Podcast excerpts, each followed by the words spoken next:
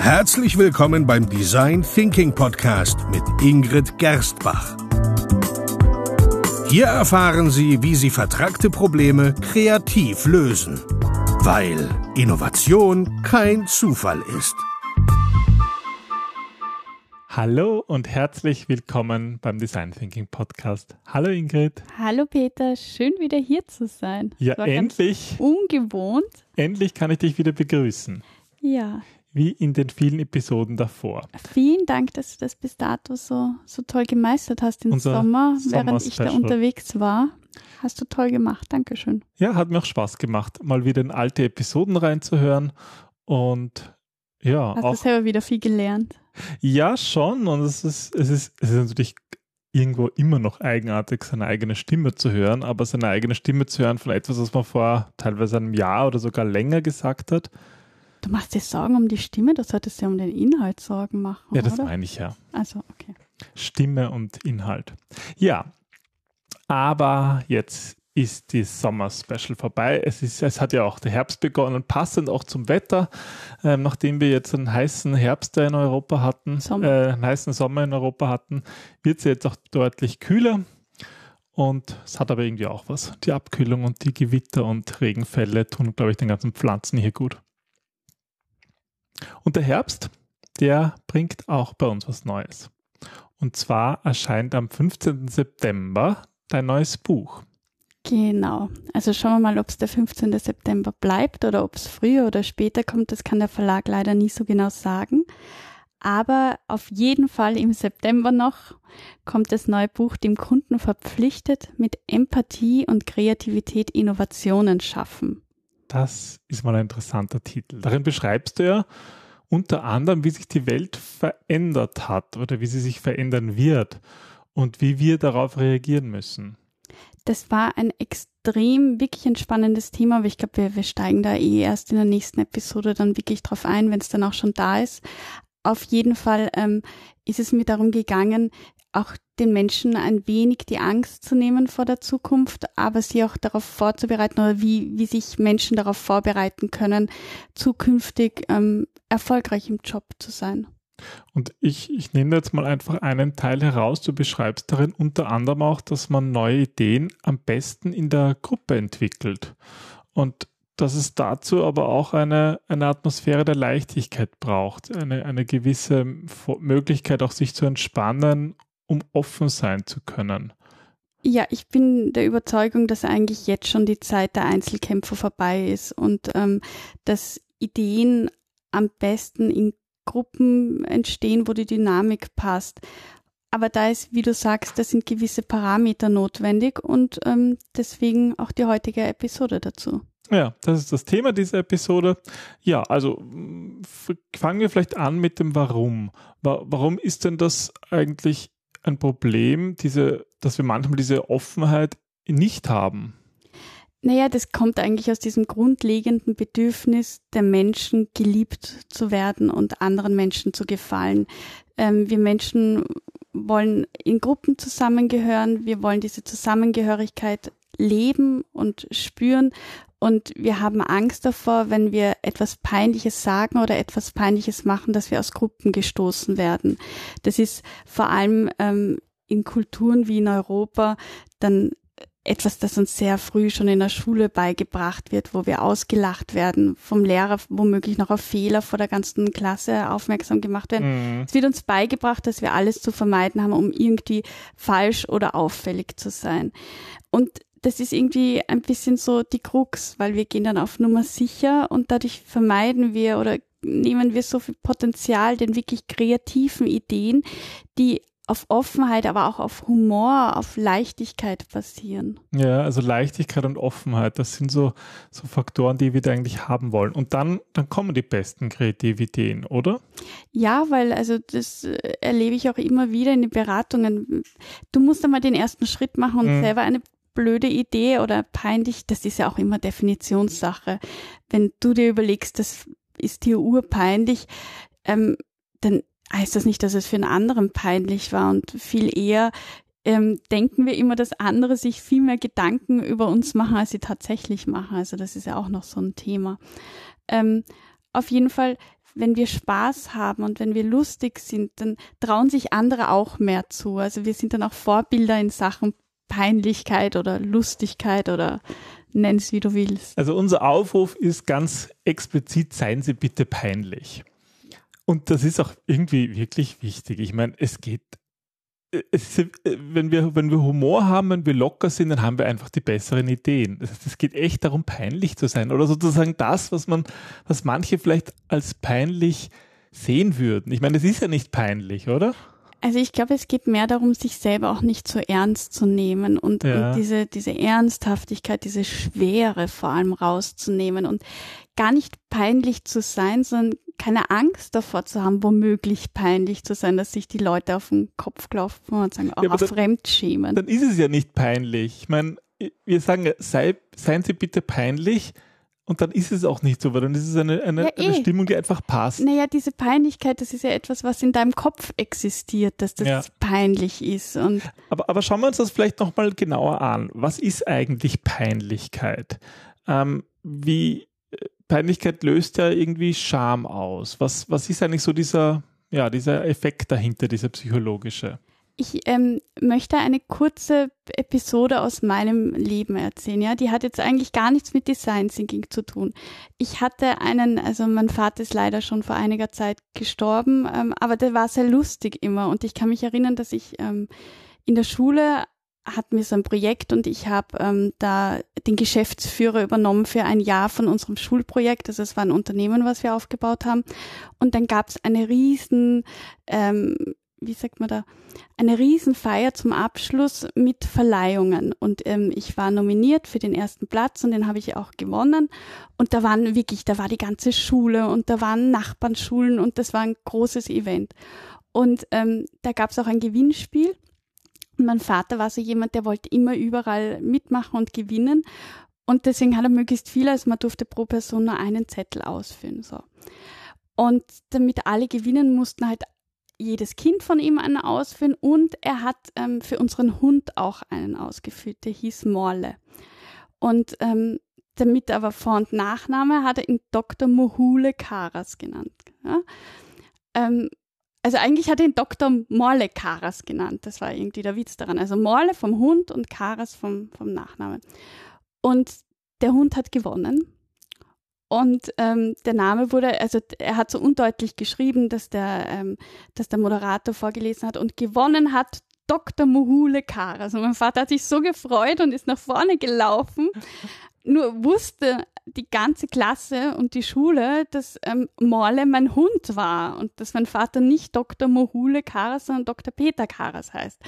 Und das war halt, mir sowas von peinlich und ich habe mich so in Grund und Boden geschämt und ich wollte nicht mehr in die Schule gehen und habe Bauchschmerzen bekommen und das, ich wollte nur noch weg.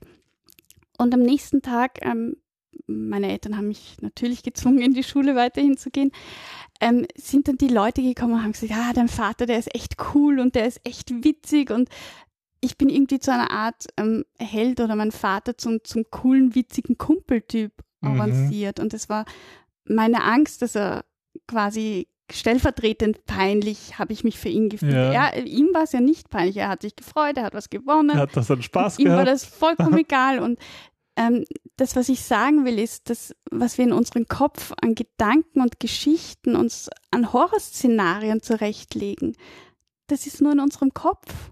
Ja. Und das spiegelt nicht die Realität wider.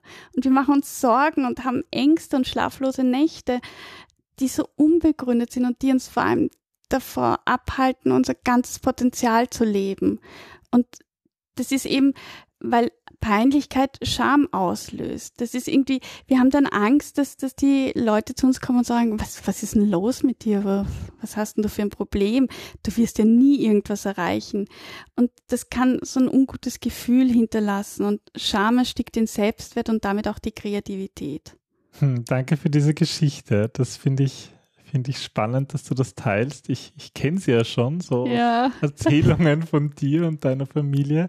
Aber ich meine, das ist ein gutes Beispiel, dass da, da daraus Neues, Lustiges entsteht. Und das geht halt nur, wenn man sich nicht Gedanken macht. Und ich bin mir sicher, dass jeder von unserem Hörer irgendwann einmal in seinem Leben sich geschämt hat für die Eltern. Ich glaube, das ist ganz normal, es gehört irgendwie dazu. Scham ist ein Teil, ist kein schöner Teil unseres Lebens, aber ähm, es ist ein sehr lehrreicher Teil auch. Ja, und was können wir daraus lernen? Beziehungsweise wie ist das, ähm, wenn wir, wenn wir uns schämen, dann ist es ja ein bisschen so, dass wir unser Gefühlsleben gar nicht richtig zulassen ja, wenn wir traurig oder verletzt sind, dann sagt uns Scham, dass eigentlich etwas nicht in Ordnung ist und vor allem, dass es nicht in Ordnung ist, verwundbar zu sein und, und Trauer mhm. zu fühlen. Und wenn wir Angst haben, dann warnt uns unsere Scham, dass wir, dass wir nicht als schwach angesehen werden wollen wir sind dann entsetzt über die Aussicht, dass Menschen über uns lachen könnten. Das will ja das kein Mensch. Das ist ja oft die Aussicht, vor der wir Angst haben, gar nicht, ja, dass es passiert. Ja, all in your head. So wie bei dir in deiner Geschichte, ja, wo es dann eigentlich auch nicht so war und die das sogar cool fanden, deine Klassenkameraden. Scham ist also etwas sehr, sehr schwer fassbares, sehr versteckt oft, aber etwas, was wir definitiv einfach nicht gerne fühlen und deswegen ähm, versuchen wir das zu vermeiden. Genau, zu gehen, ja. gehen wir diesen Situationen aus dem Weg und das, das ist aber ähm, das ist nicht gut. Wir erschaffen von uns selbst ein Bild, das perfekt ist, das alles weiß, das irgendwie Respekt und Zuneigung gewinnt, wenn es reinkommt und, und erhöhen auf uns den Druck so enorm und trauen mhm. uns gar nicht mehr, wir selbst zu sein. Und wir berauben uns auch vor dem, wer wir sind tatsächlich. Und dadurch ähm, haben wir dann auch letztlich Schwierigkeiten, kreative Ideen zu haben. Ja. Das heißt, dadurch diesen, diesen Druck, den wir aufbauen, der ist ja Gift für unser Hirn mhm. und sorgt dafür, dass wir nicht mehr das Potenzial entfalten können, was wir normalerweise können. Ja. ja. Das heißt, ähm, wie können wir jetzt diese Schwierigkeit überwinden? Wie können wir also wieder lernen, richtig peinlich zu sein? Also der erste Schritt ist definitiv einfach nicht zu viel nachzudenken. Ähm, es sollte eigentlich immer das Entdecken dem Analysieren ähm, zuvorkommen. Also wenn du deinen inneren Kritiker ein bisschen ausschalten kannst und einfach mal der Neugierde ähm, den Raum und Platz gibst, die sie verdient, dann dann bekommt Peinlichkeit auch so ein ganz anderes Feeling. Dann ist die Motivation dahinter, ist dann dieses Erforschen wollen, diese Neugierde auslegen mm. wollen und weniger das Ergebnis, was womöglich rauskommt. Ja. Das heißt, ähm, einfach mal loslegen, Spaß haben und, und sich auch daran zu erinnern, wie langweilig das ist, wenn man alles im Vorhinein versucht zu planen und ähm, so wie man plant und denkt, so kommt es letztlich eh nie. Ich meine, du hast ganz am Anfang mal gesagt, dass die Episode eigentlich gar nicht so viel mit Design Thinking zu tun hat, aber das stimmt ja eigentlich nicht, weil da versuchen wir genau das auch zu machen, fällt mir jetzt einfach so auf, während wie du das gesagt hast, dass wir eben nicht mit dem Analysieren beginnen, mit dem Denken, sondern dass wir mal neugierig sind und Leute befragen und dumme Fragen stellen, sozusagen peinliche Fragen stellen oder Dinge, äh, Dinge ähm, tun, die, die, wo wir gar nicht wissen, was rauskommt. Ähm, also ähm, da möchte ich nur ganz kurz ein, Mythos oder vielleicht auch ein Missverständnis ähm, ja, besprechen. Alles, worüber ich rede, hat eigentlich damit zu tun, wie können wir empathischer und kreativer sein. Wie können wir, also wir speziell als Berater, Menschen menschlicher machen und ihnen dabei trotzdem helfen, dass sie erfolgreich sind. Und für mich ist Design Thinking das Werkzeug dazu. Das heißt, es hat immer alles irgendwo einen Bezug für mich ähm, zu Design Thinking und zur Psychologie. Ich habe jetzt nur gemeint, Peinlichkeit ist sowas Universelles. Das ja, das kann man überall einsetzen. Aber also ich bin ganz bei dir. Also für, für kreative Ideen ist es Nonplusultra quasi. Okay, also wie können wir diese, diese, wie können wir wieder lernen, ähm, peinlicher zu sein, einfach weniger drüber nachdenken und lieber die Neugierde in uns, in uns wecken. Ähm, genau. Noch etwas? Also wenn wir gerade bei Design Thinking als Methode sind, dann ähm, ist es dort zum Beispiel wichtig, mehr auf Quantität statt auf Qualität zu setzen. Also wir sagen ja auch ganz bewusst immer an in unseren Workshops, jetzt geht es um Quantität und jetzt geht es um Qualität. Und dieses Bewusstmachen der Teilnehmer, wann müssen sie in viel und wann in, in Qualität denken, das hilft ihnen auch locker zu sein und auch einmal blöde Ideen rauszuhauen, weil es das Ziel ist ja quasi, möglichst ja. viele Ideen zu erreichen. Es ist sozusagen erlaubt, viel zu machen. Es ist erlaubt, peinliche Dinge zu machen. ich finde, du machst das immer sehr gut, weil du sagst immer, so, wir brauchen jetzt in drei Minuten 30 Ideen und zählst dann halt wirklich und sagst, so, das sind erst zehn. Leute, Zeit rennt davon, wir brauchen noch 20, hopp, hopp, hopp. Also, so, so im Sinne von, sie müssen ja jetzt echt nicht gut sein, Hauptsache wir haben 30 genau, Ideen. das ja. Ziel ist, 30 Ideen Ja. zu haben und da ist die Wahrscheinlichkeit größer, dass ähm, viele unsinnige dabei sind, viele lustige, aber halt auch viele gute. Ja. Und wir sehen halt selber auch in den Workshops, das funktioniert und die Leute werden da auch besser. Das heißt, kann man eigentlich sagen, dass man jetzt lernen kann, peinlicher zu sein? Kann man da besser werden? Das wäre so der dritte Tipp, ähm, wirklich bewusst zu üben, peinliche und schlechte Ideen zu haben. So wie wir äh, einen, einen Muskel, Körpermuskel haben, viele sogar haben wir auch eine Art Ideenmuskel, den man durchaus trainieren kann. Und ähm, wenn man sich vornimmt, immer wieder viel Spaß in der Gruppe zu haben, wer hat die dümmsten Ideen, wer hat die peinlichsten Ideen, dann, dann kann man auch so eine Eigendynamik aufbauen und die auch bewusster abrufen, weil quasi du hast auch in der Gruppe eine Lockerheit etabliert, die du gut nützen kannst. Und im Endeffekt sind die Ideen dann doch besser, als wenn man das nicht macht, auch Na, wenn definitiv. Na, vor allem auch innovativer, weil sie, weil sie um die Ecke gedacht sind. Ja, das heißt, was können wir sagen? Ähm, ja, peinlich sein ist ein, ein wichtiger Schritt, um gute Ideen zuzulassen. Und da dürfen wir uns nicht schämen und sollten ja mit Freude peinlich sein, oder? Ja, weil Peinlichkeit einfach zum, zum Menschsein dazugehört und Peinlichkeit führt definitiv zu den besten und lustigsten Momenten im Leben. Und die wollen wir mehr haben. Ja. Die wollen wir vermehren. Also seien Sie bitte peinlich. Viel Spaß dabei. Bis zum nächsten Mal. Bis dann. Tschüss.